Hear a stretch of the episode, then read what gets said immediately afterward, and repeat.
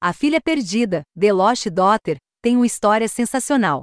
A autora Helena Ferrante acumulou aplausos globais por criar histórias que contam descaradamente histórias da experiência feminina, o bom, o mal e o feio. Ao adaptar A Filha Perdida de Ferrante, Meg Gyllenhaal levou essa autenticidade para o reino cinematográfico e expandiu seus temas com veracidade e segurança hipnotizantes. Junto com as atrizes Olivia Colman e Jessie Buckley, que encarnaram a personagem de Leda Caruso em duas épocas diferentes de sua vida. Eles traçam o retrato de uma mulher raramente retratada e vista assim na tela, seguindo grande parte da espinha narrativa do romance de Ferrante.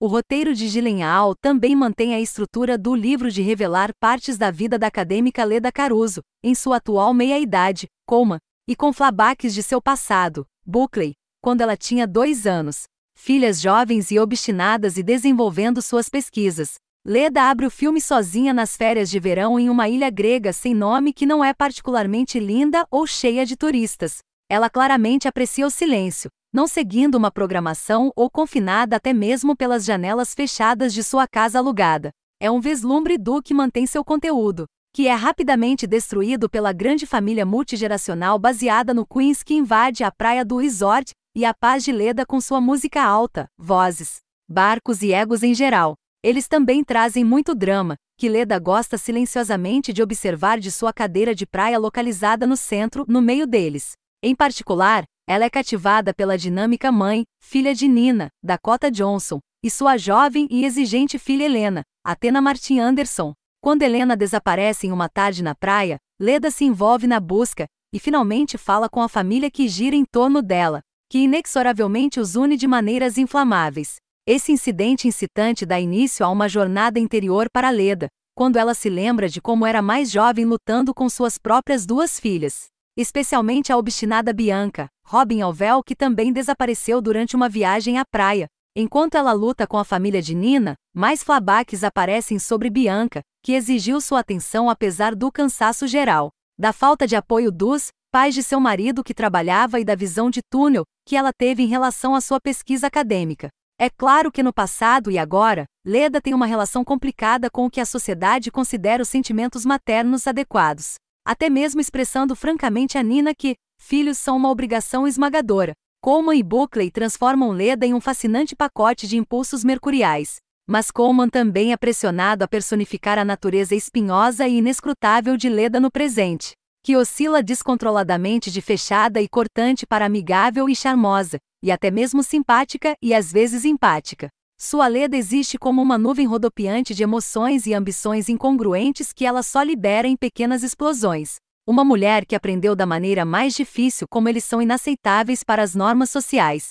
É em flabaques do passado que podemos esboçar juntos como a Leda de hoje veio a ser através do fechamento gradual de Leda então a versão que agiu de acordo com suas escolhas mais hedonistas, egoístas e não maternas. O que é ainda mais magistral é que Gyllenhaal não diz nada de definitivo sobre as escolhas de Leda. Ela apenas aponta sua câmera intimamente emoldurada para ela e captura a complexidade do que acontece. É revigorante em seu não julgamento, desafiando-nos a apenas existir no lugar de Leda pela forma como ela captura intimamente o corpo ou rosto de Buckley em suas estruturas inabaláveis.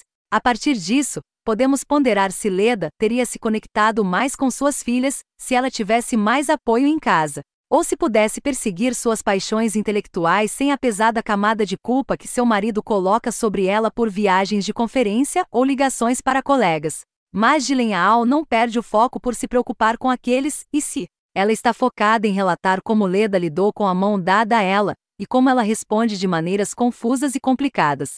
É fascinante absorver e, em seguida, registrar repetidas vezes como o impulso de julgar aumenta sua afeição à medida que observamos o que se desenrola por meio de nosso condicionamento pessoal.